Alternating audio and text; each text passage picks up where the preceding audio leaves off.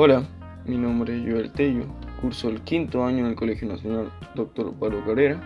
Yo vengo a sacarte un poco tus dudas. Tú tienes preguntas, yo tengo respuestas.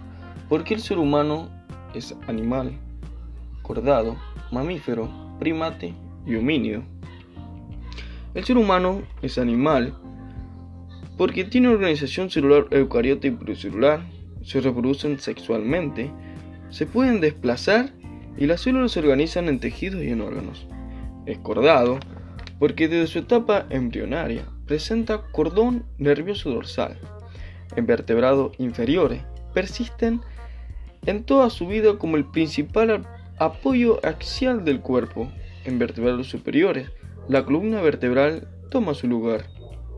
El ser humano es de la clase mamífero porque las hembras presentan glándulas mamarias presencia de pelo en todo el cuerpo, capacidad de conservar el calor corporal y de sangre caliente, respiración vivípara y fecundación interna, respiración pulmonar, contamos con circulación sanguínea y el esqueleto constituido por el cráneo y columna vertebral desarrolla un sistema nervioso central.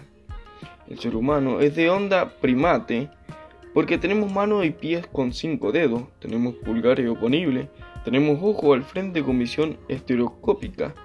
Podemos girar el brazo alrededor del hombro, flexionar el tronco y la proporción del cerebro mayor.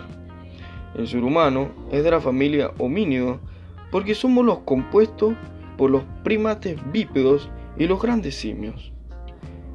Espero haber sacado tus dudas sobre este tema.